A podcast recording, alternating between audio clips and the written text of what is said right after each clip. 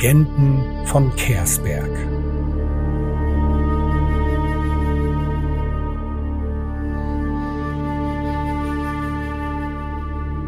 Sitzung 3 Die verdorbenen Windlinge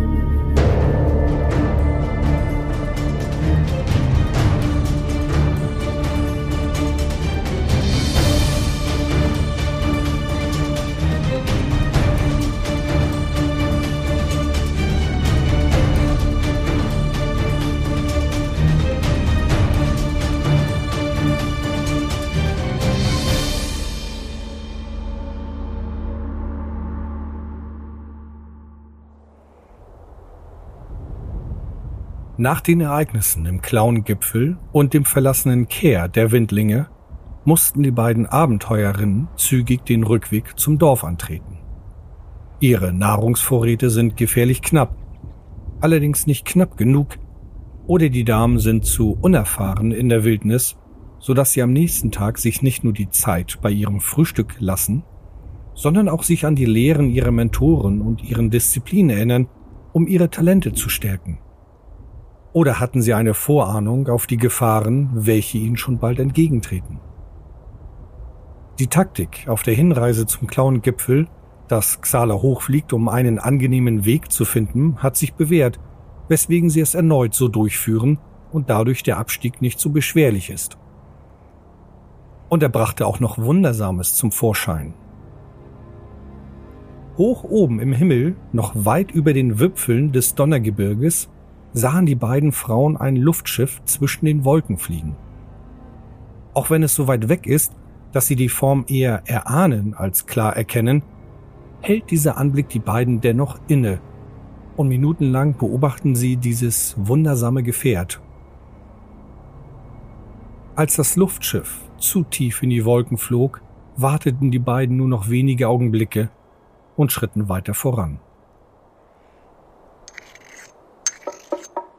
Das leise Klacken hörte nur Iranella. Es klang wie Stein auf Stein oder nein, Metall auf Stein. In dem Moment bricht der Boden unter ihren Füßen ein. Gedankenschnell konnte Xala ihren Fall aufhalten und erhob sich in die Lüfte. Die Elfin hingegen stürzte hinab. Der Aufprall schmerzte leicht. Und glücklicherweise hinderte der Schmerz sie nicht daran, den herabfallenden Stein auszuweichen. Jedoch sah sie nicht die Speerspitze auf sie zurasen. Sie wurde angegriffen. Nach wenigen Augenblicken konnten beide Heldinnen sich einen Überblick verschaffen. Vier Windlinge griffen Eranella an. Die Überraschung überrollte die Schwertmeisterin, doch nicht lang genug, als dass sie sich nicht wehren konnte. In der Luft erhoben begann Xala ihre Magie zu wirken. Und es wurde ein harter Kampf. Auch wenn Iranella einen Windling stark verwunden konnte und Xalas Flammenblitz einen zweiten erledigte, blieb es gefährlich. Denn unglücklicherweise wurde Iranella stärker verletzt als gehofft. Auch die verzauberte Rüstung durch ihre Freundin Xala konnte nicht ausreichend schützen. Iranella stand drei Windlingen gegenüber, die wie im Wahn kämpften. Von Glück konnte nicht die Rede sein, als eine der drei sich von der Elfin entfernte. Iranella war bereits stark angeschlagen und kämpfte förmlich um ihr Leben. Auch wenn ein Windling von den beiden, die sich gegen Iranella stellten, schon stark verwundet war. Der dritte Windling flog jedoch nicht, sondern attackierte nun Xala in der Luft. Schnell verzauberte die Magierin ihre Rüstung, um sich besser zu schützen. Und das half auch. Der erste Treffer verwundete sie nur schwach. Doch viel stärker traf sie den Schlag als sie über die Schulter ihres Gegners blickte und in dem Moment sah, wie Iranella das Bewusstsein verlor und zusammenbrach. Auch wenn sie mit ihrem letzten Hieb einen ihrer beiden Windlingsgegner erschlug, so sah sich Xala nun zwei bewaffneten Windlingen gegenüber fliegen. Und sie ist noch eine junge, unerfahrene Magierin. Nur blieb ihr keine Zeit zu überlegen, was sie nun tun kann. Xala musste um ihr Leben kämpfen hier den Speerstich ausweichen und gleichzeitig ihre Zauber wirken. Dann keimte Hoffnung auf. Iranella konnte sich sammeln und mittels der innewohnenden Magie alle Adepten wieder stärken und heilen. Als die Elfin ihre Freundin in Bedrängnis sah, griff sie auf eine ihrer Talente zurück und verspottete einen der Windlinge. Mit Erfolg. Xala wurde von dem einen nur schwach getroffen und ihre verzauberte Rüstung half erneut, während der verspottete Windling so sehr abgelenkt war, dass er Xala verfehlte. Schließlich wendete sich dieser Iranella zu und wollte der Elfin ein Ende setzen. Just in dem Augenblick endete das Leben des Wendlings, welcher Xala noch bekämpfte, durch die Nachwehen ihres Flammenblitzes. Die letzten Sekunden des Kampfes prüften erneut die Geduld und den Willen der beiden Heldinnen.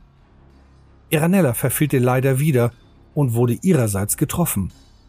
Und die Elfin verlor erneut ihr Bewusstsein. Nun sah sich Xala einem Windling gegenüber, der sie fanatisch anstarrte. Mit all der Wut flog dieser die Speerspitze voran gegen Xala. Ihre Gestiken und Bewegungen wurden jetzt nur noch von ihrem Instinkt gelenkt. Schnell wob sie einen Faden, um daraufhin ihren Flammenblitz auf den im Wahn herannahenden Windling zu werfen. Und ihre Magie traf. Das Leben wurde aus dem Körper gebrannt und der angreifende Windling stürzte zu Boden. Mit dem Fall des letzten Windlings heißt es nun, die eigenen Wunden lecken. Erneut. So oft mussten die beiden Frauen bisher noch nie ihre Verletzungen verbinden. Auf der anderen Seite haben sie auch nicht so oft so viel Neues erlebt. Nebst den Gefahren und auch viele Wunder. Wie auch das Luftschiff. Und es gibt noch so viel zu erkunden. Doch jetzt heißt es Rasten. Sie blicken sich um und erkannten weitere leblose Windlingskörper auf dem Boden in diesem Tunnel. Neben ihnen liegen Spitzhacken und Hämmer. Offensichtlich haben sie versucht, einen Durchbruch aus dem Tunnel zu schlagen. Als die Steine herabfielen, wurden die meisten von ihnen begraben. Welche Teufelei bewegt sie dazu, so unvorsichtig und fanatisch vorzugehen? Der Abend brach an und sie bauten sich ein Versteck zwischen den Trümmern.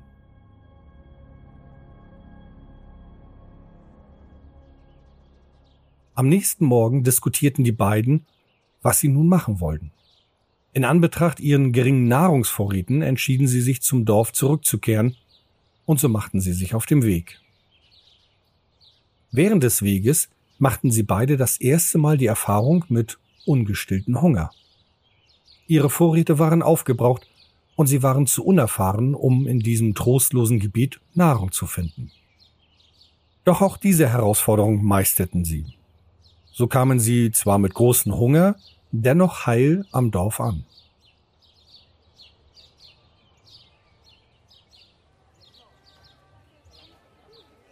Dort ruhten sie sich aus und erzählten von ihren Erlebnissen. Natürlich ließen sie sowohl das Buch als auch diese seltsame Kreatur, der Diener, aus. Die Bewohner des Dorfes haben nun Gewissheit, dass der Clown-Gipfel der Windlingskehr verlassen ist. Iranella und Xala ruhten sich weiterhin aus und frischten ihre Vorräte auf. Am nächsten Morgen zog ein Tumult die Aufmerksamkeit der beiden Adepten auf sich. Ein Mob der Dorfbewohner bildet sich am Zugang des Dorfes. Schnell erkannten die beiden, dass die Jäger des Dorfes auf einer Bahre jemanden herantragen. Eine Frau. Eine Menschenfrau. Sie war bewusstlos. Sie wurde auf der Trage in ein Haus getragen durch die Menge der neugierigen Bewohner. Xala und Eranella kämpften sich ebenfalls hindurch und gelangen in das Haus. Die ärztlichen Fertigkeiten der Windling half hier ungemein Zusammen mit dem Dorfmediziner halfen sie die Überlebende zu stabilisieren und ihre Wunden zu versorgen. Als diese ihr Bewusstsein wiedergewann und genügend Kraft zurückerlangt hatte, befragten die Bewohner sie. Xala und Iranella lauschten ihrer Worte und konnten schon bald sich mit ihren eigenen Fragen nicht mehr zurückhalten. Ich gehöre zur Mannschaft von Truakar, vor einiger Zeit sind wir mit unserem Luftschiff von Travar gestartet. Druakar hatte endlich einen Hinweis auf eine neue Waffe gegen Dämonen gefunden. Diese soll sich in KR Klauengipfel befinden. Als wir mit dem Luftschiff dorthin fuhren, wurden wir überraschend von einem brennenden Himmel angegriffen. Feuer fiel herab und zerstörte im Handumdrehen unser Luftschiff. Die meisten Mitglieder unserer Mannschaft starben bei dem Absturz. Auf dem Boden bekamen wir Hilfe von zwei Reisenden, Lanodos und Dovani. Zusammen suchten wir die Dörfer am Fluss des Donnergipfels auf. Diese waren schwer zu finden. Nachdem wir uns ausgeruht hatten und unsere Wunden versorgt hatten, begannen wir mit dem Anstieg des Donnergebirges. Einige Tage später fanden wir eine Siedlung inmitten des Gebirges. Die Bewohner griffen uns sofort an und wir bekamen keine Chance, mit ihnen zu reden. Es kam zu einem heftigen Kampf. Doch wir konnten überleben. In der kleinen Siedlung rasteten wir und planten unsere Vorangehensweise zum Klauengipfel. Druanka erwähnte, laut seinen Recherchen könnten weitere Gefahren im Gipfel auf uns warten. Schließlich entdeckten wir den Kaya Klauengipfel. Anava, unser Kundschafter, schritt als erstes voran. Der Eingang am Gipfel war ein dunkler, breiter Schacht, der führte hinab in das Innere des Berges. Um hinabzusteigen, nutzte er ein armdickes Tau, welches er in einer Holzkonstruktion angebracht hatte. Doch das Seil riss und er stürzte hinab. Wir riefen nach ihm, doch kam keine Antwort. Umgehend wollten wir ihn retten, jedoch wurden wir von Raken angegriffen, fliegenden dämonischen Kreaturen. Wollten wir überleben, mussten wir fliehen. Dabei wurden wir getrennt. Ich floh mit Druankar, Lanodosh und Dankar. Zur Nacht versteckten wir uns und hielten abwechselnd Wache.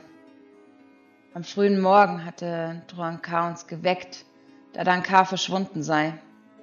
Wir suchten ihn eine Ewigkeit, fanden jedoch keine Spur. Dann versuchten wir den Weg zurückzufinden. Doch am Tage tauchten erneut Raken am Himmel auf und entdeckten uns. Sie, sie griffen sofort an und wir versuchten uns zu verteidigen. Dabei stürzte ich die Klippe hinab und verlor mein Bewusstsein.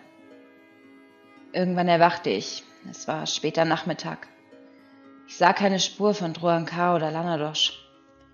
Daher entschied ich mich alleine zurück zu den Dörfern zu gelangen. Nur war ich zu erschöpft und verwundet, als dass ich sicher vorankam. Ich stolperte durch das Gebirge und stürzte abermals. Ich muss wieder das Bewusstsein verloren haben, denn als nächstes erwachte ich hier. Eure beiden Mentoren wollten nach Travas, wohin wir sie eigentlich auch nach unserer Mission mitnehmen wollten. Doch es kam alles anders. Ich nehme an, Druankar will zurück nach Travas, um mit einem neuen Luftschiff zurück zum Klauengipfel zu gelangen. Vielleicht begleitet Lanodosh ihn dorthin. Allerdings erfuhr er Mentor durch Dankar vom Schlangenfluss. Hm. Ich stelle mir vor, dass sie gewiss auch gerne dorthin reisen möchten. Jedoch wurde er von seinem Begleiter Ovani während der Flucht vom Klauengipfel getrennt. Gewiss wird er bestimmt nach ihm suchen wollen.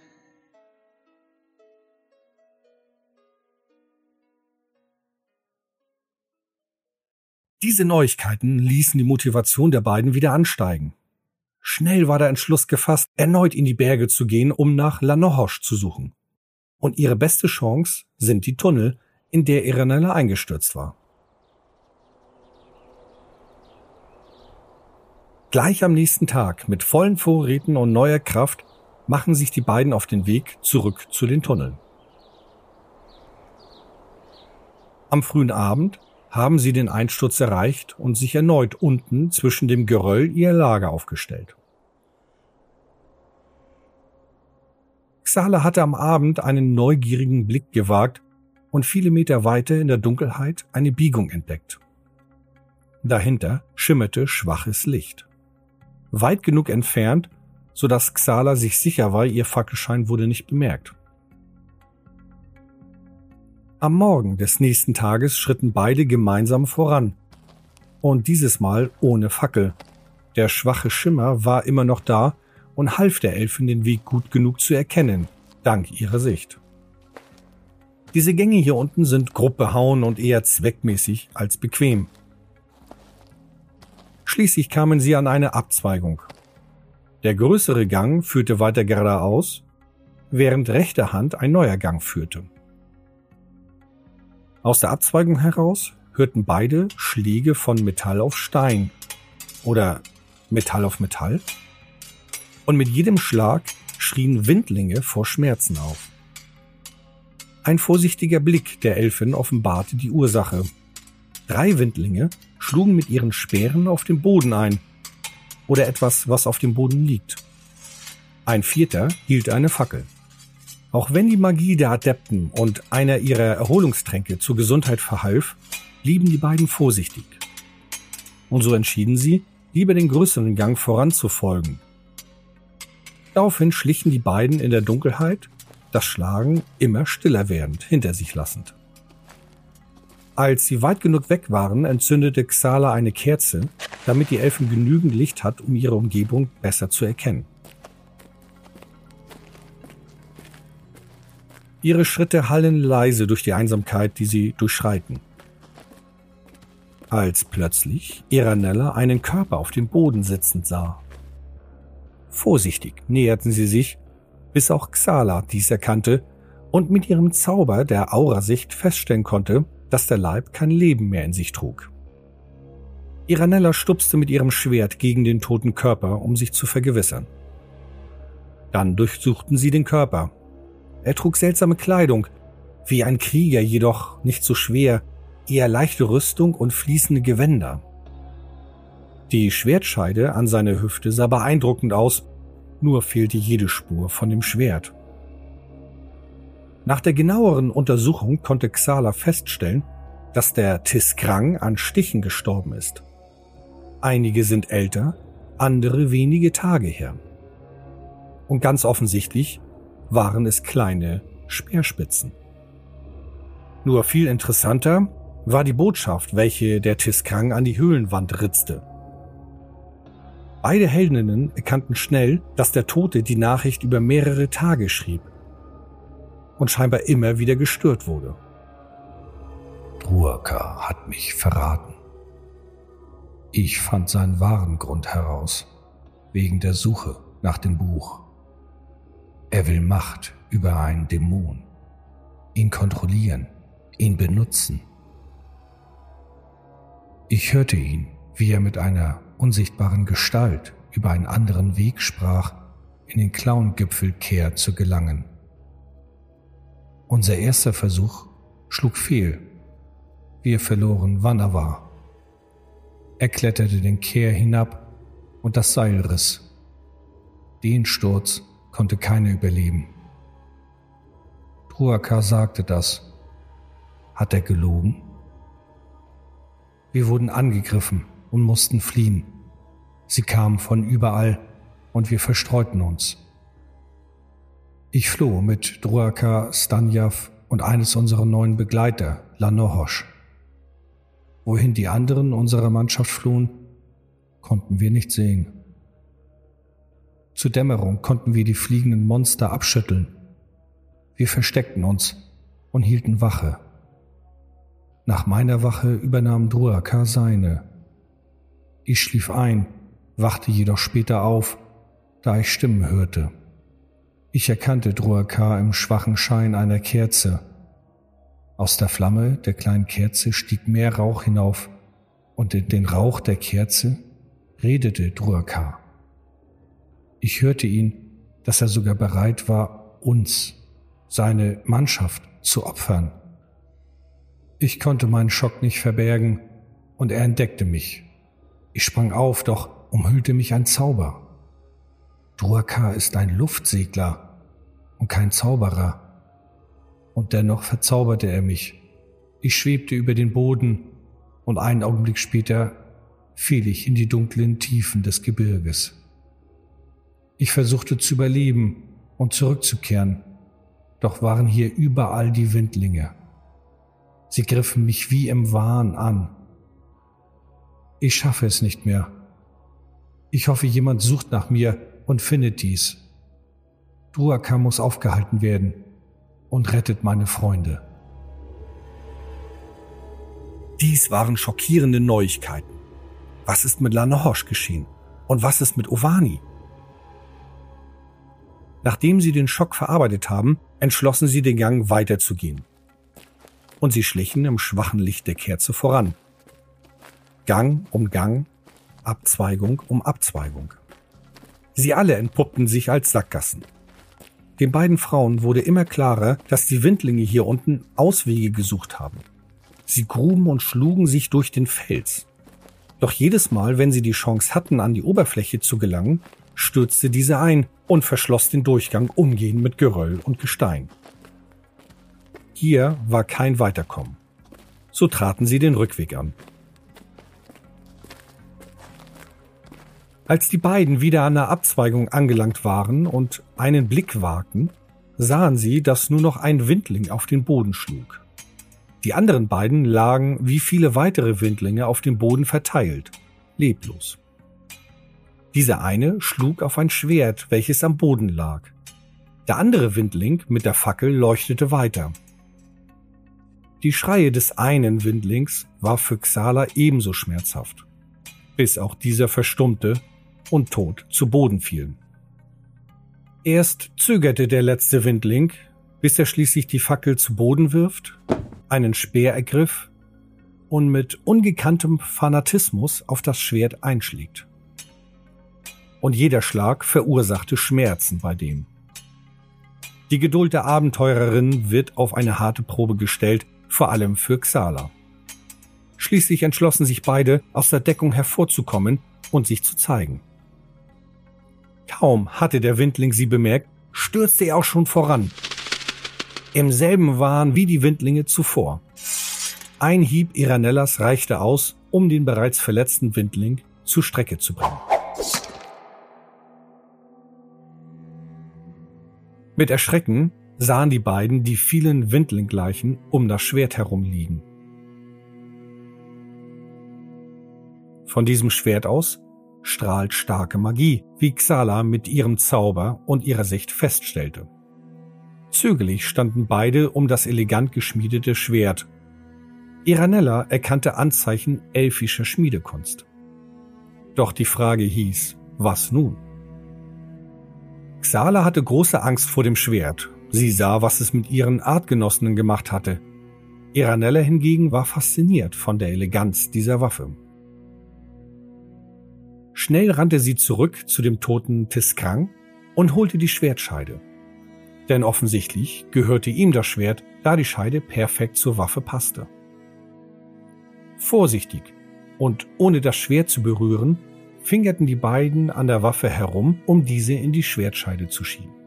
So geschützt von dieser magischen Waffe konnten sie nun ihren Weg weitergehen.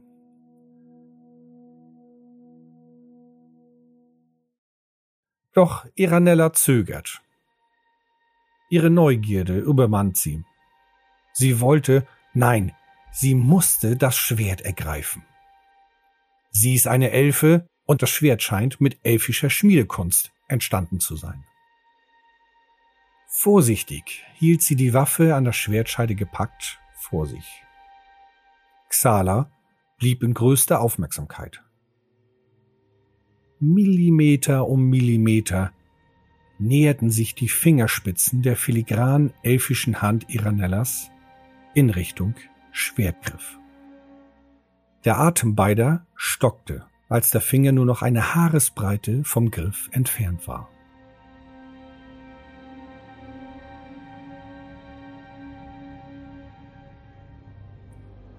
Dann strich die Elfin schnell und sanft darüber und es geschah nichts.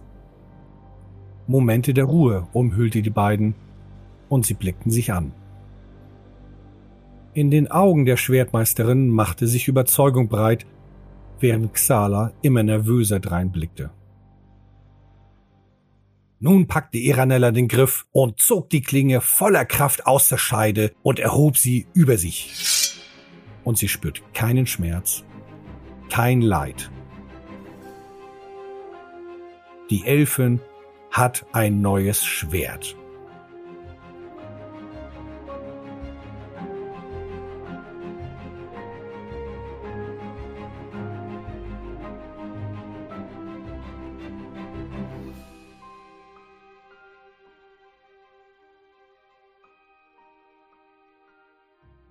Etwas später schlichen beide den Gang weiter voran, der hier noch längs führte der einzige Tunnel, welchen sie noch nicht kannten. Und auch hier fanden sie viele Sackgassen. alle ähnlich wie die zuvor, alle bis auf eine. Denn hier rauschte Wasser entlang. Sie fanden einen Bergbach, der sich seinen Weg über Jahrzehnte durch den Fels gespült hatte.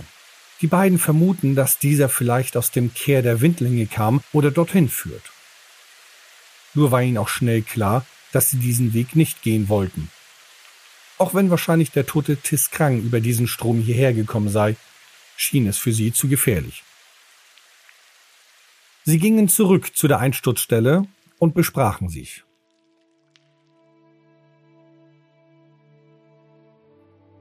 Nach einigen Augenblicken sind sie sich einig. Sie reisen zurück zum Dorf, steigen hinab und machen sich erneut auf den Weg nach Travar.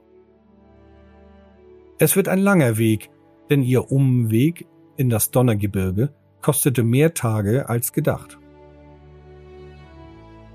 So war das vielleicht auch der Grund, weswegen ihre beiden Mentoren sich noch nicht zurückgemeldet hatten.